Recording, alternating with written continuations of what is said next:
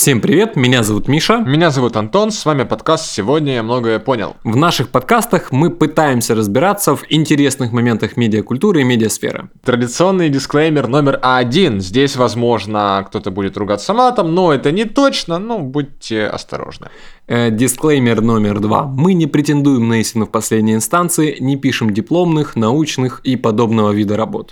Поскольку это уже третий выпуск ноябрьской трилогии про самоидентификацию и связанные с ней а вопросы, мы тоже хотим предупредить, что мы не специалисты в этом, мы просто рассуждаем о том, что интересно и что мы хотим обсудить. А у вас, наши дорогие слушатели, у каждого есть своя голова, и каждый из вас может сделать свои выводы. В разрезе а, литературы, кино, сериалов и всего такого, ну, игр в частности. Э, я бы хотел начать с самого-самого-самого-самого банального примера из литературы. Это наш многоуважаемый, а кем-то не очень, Раскольников. А, мы рассматриваем процессы ну, да, окей, хорошо, формирование личности, но э, и также, как бы, опять же, приобретение нового опыта как э, неотъемлемая часть э, формирования личности. А, Раскольников э, печально известен, персонаж печально известен тем, что ну, убил человека. А, и Проблема, проблема личности Раскольникова, я опять же, ну, дисклеймер номер три, э, никто здесь не психолог, никто здесь не профессионал в рассмотре э, психологических проблем, но будучи человеком достаточно, ну, таким замкнутым, спокойным, э, немножечко каким-то таким неуверенным. Можно даже назвать его, не знаю, мне он, честно, когда вот, ну, там, я помню еще в подростковом даже возрасте читал, ну, ну какой-то, ну, рыхловатый персонажик, э, человек сам по себе. И когда он совершает столь э, радикальное, столь настолько далеко находящееся в его понимании действия, настолько оно выбивается из его какой-то вот моральной карты, то, естественно, человек просто охеревает. Персонаж э, испытывает э, невероятные терзания совести, потому что совершил то, что э, никогда бы не совершил, будучи ну, в каком-то относительно здравом уме, в спокойных, оптимальных обстоятельствах. Абсолютно другой автоповый момент, было ли это в нем заложено, как вот опять же юнгианство, как первичная личность, ага, всего ага. такого, это я, я, я, мне про это очень сложно судить. Но херня в том, что вот, ну, я хотел именно вот рассмотреть данный пример как именно такой прикольный, э, прикольный, прикольную ситуацию, прикольный сетап из того, что э, человек приобретает новый опыт, без разницы какой он. Вот в, в случае Раскольникова это именно ну, такой нехерово негативный. Но теперь ему этот опыт нужно э, вписать в свою внутреннюю структуру моральных принципов, моральных ценностей. И как, опять же, стандартная ситуация, тут вроде как есть каких-то относительных два пути. Или же переписать свою, свою же карту э, моральных ценностей вот прям в самое ближайшее время и принять данный поступок и как-то с ним жить и приобрести новую роль в виде э, убийцы, который скрывается от правосудия, заиметь этот опыт и при, понять, что теперь это твой статус таков. Э, или же попытаться сохранить э, дан, свою собственную систему координат и определить данный поступок как плохой и требующий наказания, которое должно, ну, в сущности, произойти. Ну, а... ситуацию, да, ситуацию Раскольникова усложняет еще тот факт, что эм, у него и среда была в целом довольно, довольно недружелюбная. Э, Условия как... жизни в целом угу. таковы, что а вот что такое самоидентификация человека в тот период, да? Э, это ж как? Это не всегда формирование личности из серии приобрести какие-то там нормы и так далее. Это скорее поиск своего места в этом мире и ответ на вопрос, кто я в этом мире сам себе.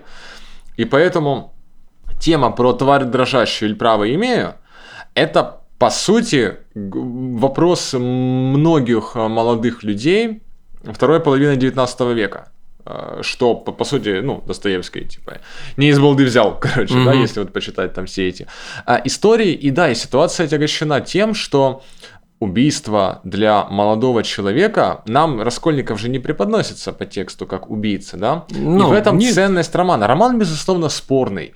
И а, вот у нас культ вот этого преступления Я его наказания. так не люблю, он такой, блин, какой-то... о.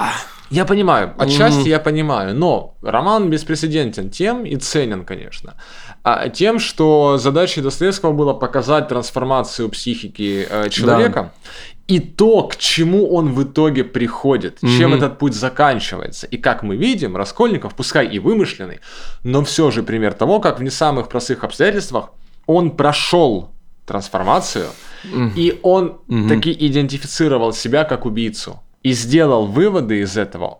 э, Согласно, ну, насколько я помню, я очень давно читал, но вроде же как он в итоге сдался. Да, да. То есть он в итоге пришел к этому и а, принял себя и действовал так, согласно тому, как он при этом считает нужным. Как вот один из, од- одно из его я, да, вот там какое-то. Которую он, он вот, вот нынешняя, вот эта херня в том, что вот э, если опять же там какой-то по Юнгу, то вот эта вот внутренняя пер- первичная личность, она вот просто охерела и типа, окей, хорошо, теперь эта норма должна вроде бы, ну там типа, если вот мы хотим как-то м, сохранить э, свободу и типа не, не быть наказанными, то да, вот первичная личность должна произойметь нехеровую трансформацию. Но или же первичная личность такая, блин, мы совершили очень плохой поступок, мы должны понести наказание. Это, это очень сложный э, процесс, очень сложная, сложная размышлительная деятельность. Я помню, я, ну, то есть, я, я его не знаю, я его не, не готов еще раз перечитывать. Я помню, когда я читал, блин, ну, вот мне, мне, мне так тошно, мне противны вот эти его размышления, потому что, честно говоря, ну, они страшные, они, это ужасное обстоятельство. Но вот из-за этого вот как-то вот мне он очень тяжелый. Я его не- Давай, да, давай перейдем к каким-то более, Более ярким позитивным. примерам. Слушай, на самом деле, вот как-то вот на, на вскидку с лету э, из литературы, чтобы мы, не име... чтобы мы имели процесс э, личности, самоидентичности, личности, э, как-то у меня не всплывает. Самое, ну, что базовое, типа вот а тысячеликий герой, как то, как формируется путь э, ну, как бы героя, и что выделяет героя из, из э, массы. Ну, фактически герой это каждый из нас, который каждый день приобретает какой-то, должен, по крайней мере, приобретать какой-то новый опыт, чтобы становиться умнее, лучше и всего такого. Сейчас. А, о господи, вспомнил. э, пример. Гарри Поттер, наконец-то. Наш избитый, любимый просто потому, что, ну, типа, опять же, мы читали, какое-то поколение наше выросло. Гарри Поттер э, с тем, как ему из приятного то, что он обладает волшебными э, способностями, предрасположен к магии, и что вообще магия существует, вау, классно, круто, сказка, а потом впоследствии, что он часть вообще нехерового зла этого мира. И еще в дальнейшем, что он должен помереть для того, чтобы э, мир существовал в лучшем своем виде. Это очень интересный путь, потому что, по сути, кризисов Поттер проходит немало. Мгм. А, запускается, ну как, вот у него шел процесс вот от рождения, да, вот у него шел какой-то процесс самоидентификации, в ходе которого он приобретал какие-то ценности, какие-то черты, такой, ну, вот быть таким, как Дадли, плохо. Типа, Мгм. вот быть таким, как дядя Вернон, плохо. Ой, живется мне плохо, но ничего. А потом наступает первый кризис. А, появление Хагрида. Человек Мгм. таких-то размеров, ха, конечно, кризис наступит. И он такой, ты волшебник. И, по сути, э, кусок первой книги – это путь перестраивания э, психики в то, что, а, так вот, э, ну ладно, я что-нибудь попробую. И то, поскольку все-таки первая книга это типичная сказка, там все описано довольно мягко. Мгм. Уверен, пи- пишись это для а, людей, ну, Ну, хотя бы старшей подростковой да, аудитории, да. Воз- Возможно, это были трансформации могли быть как-то более сложно описаны. Мгм. Тем не менее, во второй книге наступает другой кризис. Кризис а, принятия себя как, возможно, плохого человека. Че- да, я знаю этот э, язык змей. Типа, а даже в этом волшебном хорошем мире, в котором я так радостно влился, это плохо. Хорошие люди, да, хорошая магия это, Султангом Парсалтанга не, не базарит. Мгм. Да, и, и по сути, как в фильме есть вырезанная сцена, которая показывает, э, ну, то есть книга как бы мыслями Поттера делится, и там это явно видно. Фильм в режиссерской версии, в э, этой театральной версии это не показывает так явно, но в вырезанных mm-hmm. сценах там видно, что Э, кадр э, есть, где сидит Поттер с Буклей, такой, ну что Букля, кто я такой вообще? То есть, ну, типа, видно, видно, что происходит трансформация, но в итоге она разрешается. Не по воле Поттера, конечно, да, под влиянием обстоятельств, но мы видим, что он тоже как бы актор своего рода, он действующее лицо, он принимает выбор быть таким, каким он захотел он совершает вот как будто усилия над обстоятельствами, да, в сцене, когда он в шляпе говорит, что ты ошибаешься, старая mm-hmm. тряпка, потому что вот я себя вижу таким, и я таким буду.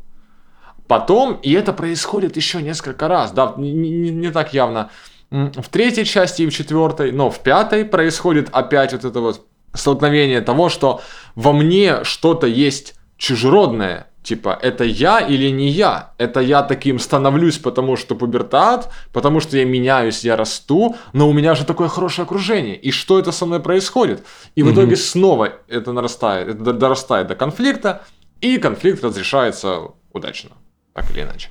Этот сейчас э, немножечко еще вспомнил из такого волшебного детского. А, это мой любимый мультик "Стальной гигант", где ну там ну Спойлеры не спойлеры, но в общем то, что э, стальной гигант изначально это машина для убийства, а потом впоследствии он жертвует собой, чтобы спасти людей, которые ему близки.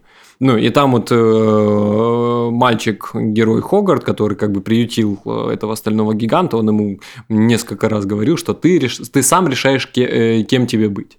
То есть вот ну то, что при определенных обстоятельствах у нас есть выбор, есть решения, которые формируют которые цементируют это вот э, процессы из этого, из э, творчества виде, видеокинематографа, когда цементируется персонаж, цементируется личность, когда она совершает конкретный поступок, который ее определенно и четко характеризует. Mm, uh-huh, uh-huh. Но вот по сути ты правильно сказала про э, путь героя.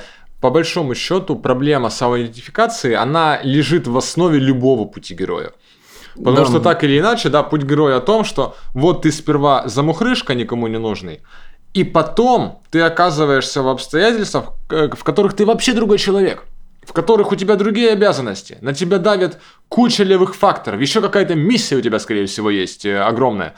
И это, конечно, это жесткий кризис, который мы видим не только на примере Поттера, мы его видим на примере Фрода Бэггинса, на примере Люка Скайуокера, на примере Пола Атрейдеса из Дюны и на примере всех классических э, фэнтези или около фантастических историй.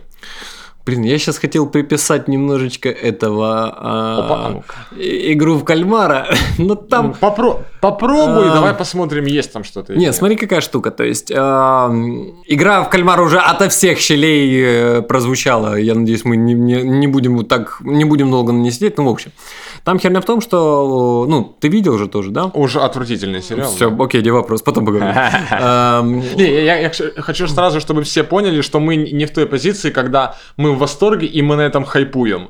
Не, ну... Типа это просто, да. Там просто, и свежий пример, просто херня в том, что у нас вроде бы какая-то такая вот бесхребетная фигня в виде персонажа, просто вообще, извините, никакущий, он потом вот тоже вот цементируется как чувак, который осознанно делает хорошие поступки ну, там, ближе к концу сериала. И это э, изменения, которые формируют, опять же, личность. Из его вот этого дрях, дряхлого и хороших каких-то там начал, которые э, дополнены ленью, э, нежеланием как бы менять э, свое окружение, ну, короче, всевозможными такими негативными чертами, он приобретает положительные черты в виде действительно осознанных решений творить добро, творить хорошие поступки. Это, это, это важно в отношении изменения персонажа, в отношении любой личности изменений. Э, в отношении личности, безусловно, просто с точки зрения, зрения драматургии это очень стрёмно показано это в мало. сериале. Это еще я хочу сказать, что это очень мало, но опять же,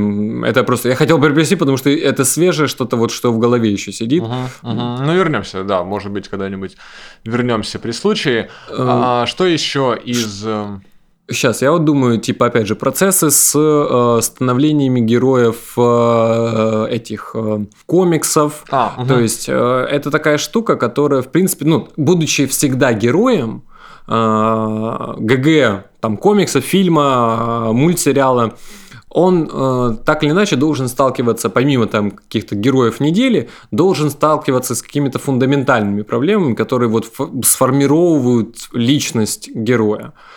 А, Становление супергероем, угу. по сути, это в любом случае процесс самоидентификации. Быть супергероем это уже идентичность. Угу. И а, по сути отличать разные типы фильмов комиксовых, кинокомиксов, да, а уже можно по этому критерию. Типа, показывает фильм это или нет. Есть конкретно фильмы Ориджина, а есть фильмы, которые такие. Ну, тут уже с начала фильма это уже давно герой, поэтому да, все уже, все уже знают Ориджин, да, не будет. Угу. Но тем не менее, есть прекрасные фильмы этой кинематографической вселенной Марвел. А, этот только был в голове Железный человек первый, mm-hmm. и первые два фильма это по сути классика вот этой трансформации. Это Человек-паук, причем, ну, у нас на сегодняшний день... Это классический пример, версий. да. Угу. Но он, подро... он подросток, это даже более наглядно в каком-то смысле. Так, сейчас, знаешь, это пока, пока мы сейчас как-то это э, долго растягивались, и теперь сейчас и побежим. Давай по порядку. Сначала Железный Человек, потом... Э... Не, а про Железного Человека там особо ничего не скажешь. Мы просто видим путь того, что на момент первого фильма у нас есть просто Тони Старк, у которого жизнь складывалась таким образом. Угу. Потом переломный момент, и начинается поиск его идентичности новой. И по сути, вот вторая половина первого фильма и второй фильм – это поиск новой идентичности. Новой идентичности Тони Старка как супергероя. И ключевой момент – это концовка первого вроде первого бы фильма, фильма когда, когда он, он публично заявляет, да, что он я продает железный человек. Э, э, сейчас стоп, не столько железный человек, я хотел сказать, во-первых, именно как Тони Старк, сначала как Тони Старк, он говорит о том, что я продаю бизнес Тони Старка по продаже оружия. Точнее, я его расформировываю. А, мы не занимаемся больше оружием, мы не занимаемся говном, мы не творим больше, мы не зарабатываем больше на плохих делах, ну, условно говоря. А, потому что он увидел последствия своих, своего бизнеса. А потом впоследствии новая идентичность – это вот я супергерой. Тут, конечно, да, чувак как бы не сильно проиграл. Он абсолютно не проиграл. Он, он абсолютно сказать. выигрыше, да. Но э, это еще просто не конец mm. его пути, потому что мы потом по второму фильму видим, что у него еще есть этот кризис. А он еще не, он еще не прошел становление. Mm-hmm. Он только начал принимать себя, но он еще на момент конца первого фильма не понимает, какова его новая идентичность. Угу. Но в итоге к третьему фильму, который, да, ну, многими, окей, считается действительно худшим в этой трилогии, но тем не менее он к третьему фильму мы видим по повествованию, что он уже все, вот это уже он. И мы видим его в «Мстителях» полноценным супергероем, который принимает свою э, идентичность, который уже, да, вот я Тони Старк, я Железный Человек, и это один и тот же человек, по сути. А, а почему Человек-паук никогда не раскрывает своей личности. Вот что Тони Старк вот взял, раскрыл, а Паркер не смог. Так Тони Старк это вообще единственный, по-моему, ну, Кто? один из немногих, по крайней Брюс мере. Брюс Беннер вроде бы еще тоже. Ну, Тор, ясен хер, он Тор. Ну, вот Тор, Тор всегда Тор, да. Нет, ну ладно, окей, это, блин, тут надо вникать ну, в ладно. историю комиксов, угу, да, угу. потому что это долгое время была традиция в старых комиксах, и это восходит к архетипу героя в маске, который присутствует во многих народных легендах угу. там, разных культур. Не про это, это да, сложная сейчас. тема, угу. да. Но Питер Паркер. Да, да. Вернемся к Человеку-пауку. Это вот почему, это, мне кажется, это, это, наверное, самый хороший пример после ну, там, процессов Гарри Поттера. Просто потому, что у него вот эти радикальные изменения. Э, э, но появление новых точек на вот координатах, новые возможности, расширение вот, э, матрицы моральной, э, оно происходит вот именно вот в этот вот период становления личности. Вы подростковый вот этот вот пубертат, когда каждый из нас пытается уже что-то делать, но не знает вообще до конца, что он вообще делает. И в этот момент вот действительно у Человека-паука вот, ну, он становится таковым, приобретает эти способности, и что делать? А здесь вот благо есть наставник. Ну, был, который оставил за собою э, такую, я даже не знаю, это вот прям на лбу написано, вот просто, на, татуировка на теле выбита. Э, чем больше сила, тем больше ответственность. Ага. Это крепкий такой, не знаю, христианский э, маркер хорошего человека.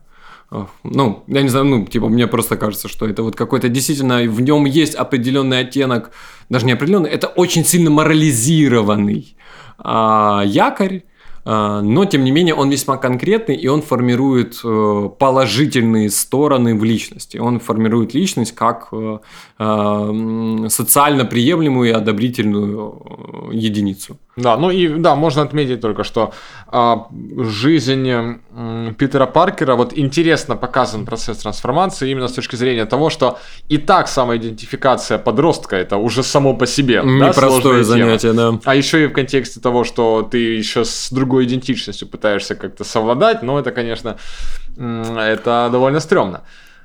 Слушай, а ты вот говорил, помнишь, ты говорил, что типа вот я себя идентифицирую как собаку, ну то есть имеется в виду, что типа вот на первом этапе, на первой пирам... Э, на пирамиде, где я должен идентифицировать себя как человека, я идентифицирую себя как Человека-паука. И говорил про то, что это же вообще полный пиздец. Ну, типа, может быть, действительно, вот Человека-паука не, ну, у Паркера же... там начинается, короче, такой, о, шарики за ролики. Э, не, в качестве, да, в качестве комичности быть может, но да, там же тема в том, что ты биологически должен понимать, что ты человек. Угу. Типа, принимать себя homo sapiens а не как, как какой-нибудь псиной сутулой. А, есть же мотивы сам Человек-паук в и комиксах, и в фильмах, и в мультсериалах проходил еще кризисы свои. Э, с Веном, э, с этим, с Веномом. Я не mm. знаю, я не помню, как это было в комиксе. Вернее, нет, я не знаю, как это было в комиксе. Я не помню, как это было в трилогии с Магуайром. Но я буквально сейчас э, пересматриваю, смотрю, пересматриваю э, мультсериал 90-х Человека-паука. 90 да. Угу. И вот там был, был классный мотив того. Там, конечно, Питер Паркер вообще не школьник. Он не похож на школьника. Я тебе хочу спойлерить. Знаешь, сколько ему лет? 19. Нет, э, э, там ему... по сериалу ты имеешь в виду? 19 ему лет, да, там. А, ну... Well, да. well, well. Это 19-летний чувак, да. Класс. Да. Хорошо. Это прям, это, это проверенная инфа, я гуглил мотиву. И та, там же тоже была вот эта вот тема, что он живет у него все ок, появляется вот эта вот черная жижа симбионт, угу. и начинается какая-то в голове шляпа происходить, не кажется э, ли тебе, что это можно сравнить как, ну, если переводить на какие-то реальные рельсы, э, с определенным видом болезни, который буквально не зависел от твоего организма? Ну, извините, я не знаю, какие самые страшные эти процессы Чернобыль. Ну, то есть, ну, а лучевая болезнь, херня, надо как с этим жить. То есть, херня в том, что это, это обстоятельство не плохой-хороший. Это обстоятельство как будто болезни, от которой тебе надо вылечиться и избавиться. Быть Нет? может. Кстати, быть может. Просто это, знаешь, тут не совсем как бы Питер же Паркер не решает внутри себя, быть же ему хорошим или плохим, а он решает избавиться от того, что делает его хуже.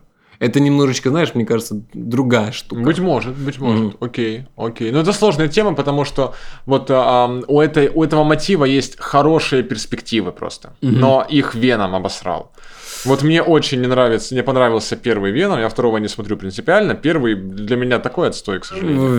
Веном это просто пиздец. Ну, Но у, этого так, у этой идеи такая перспектива на самом деле. Показать вот эту вот трансформацию героя и обретение героической идентичности не только с позиции того, что вот ты обычный человек, а теперь ты всесильное говно, а еще и с позиции того, что вот ты человек с такими желаниями, а вот ты супергерой не потому, что ты сам таким стал, а потому что у тебя есть другая личность, и теперь ты пытаешься самоидентифицироваться как человек, носитель ультрамощной штуки. То есть это как идея потрясающая. Она просто в фильме тупо реализована, но перспективы огромные. Ну вот, смотри, вот мы сейчас все это вот обсуждаем, и знаешь, какая штука? Так или иначе, все, вот буквально, наверное, все, вот, кого мы перечислили, это э, личности, персонажи, которые попали, э, которые заимели необходимость менять какие-то свои внутренние ценности, исходя из внешних факторов. А как насчет внутренних изменений? То есть, имеется в виду, я не могу, я честно, я не могу вспомнить примера, обстоятельств, вот в, кино, ну, там, в кинематографе, в жизни, все такое, что без всяких каких-то там сверхмощных э, э, факторов извне человек заимел желание э, измениться, поменять что-либо у себя там в хорошую, в плохую сторону плевать. Потому что так не происходит просто. Ну, так же, наверное, в жизни должно происходить. Ну, в, в идеале, да. Но у любого действия есть импульс какой-то у любых радикальных перемен, или хотя бы не радикальных, но существенных, должен быть толчок. Вот смотри, у меня вот в этом отношении конкретно я как будто вот мы сейчас вот за этот период подкаста а, я уже кое-что понял, честно. О, хуя. А, это блок выводов, я надеюсь. Что для чего нам нужны вот фантазии? Почему люди, допустим, а, акцентируются и пытаются, пытаются идентифицировать себя с выдуманными личностями? По причине того, что они дают, да, они дают свежие мысли, хорошие мысли для размышления, для наследования, которых ты не увидишь извне. То есть, ну, я не знаю, ну, ты, к примеру, там, школьник, э, не знаю, малого города э, с достаточно простыми людьми, без, просто без, без больших амбиций. Э, я не знаю, семейный круг тоже, ну, простые люди, им как бы многого там что-то не надо, ля-ля. И у тебя это не формирует какое-то желание делать что-то большее. А книги, фильмы, творчество, персонажи, личности извне, реальные и нереальные, они дают нам возможность на, э, для того, чтобы подчеркнуть что-либо, что подтолкнет нас к изменениям. И я очень надеюсь, что даже вот этот какой-то вот недоподкаст про недопомощь, недообъяснение э, формирования личности может быть полезен тем, кто находится в определенном э, диссонансе с окружающим миром, либо же самим собой. Ну, это остро, на самом деле. Это, ну, вот как в предыдущих выпусках и э, я упоминал, что это реально проблема на сегодняшний день по многим причинам э, актуальная и острая.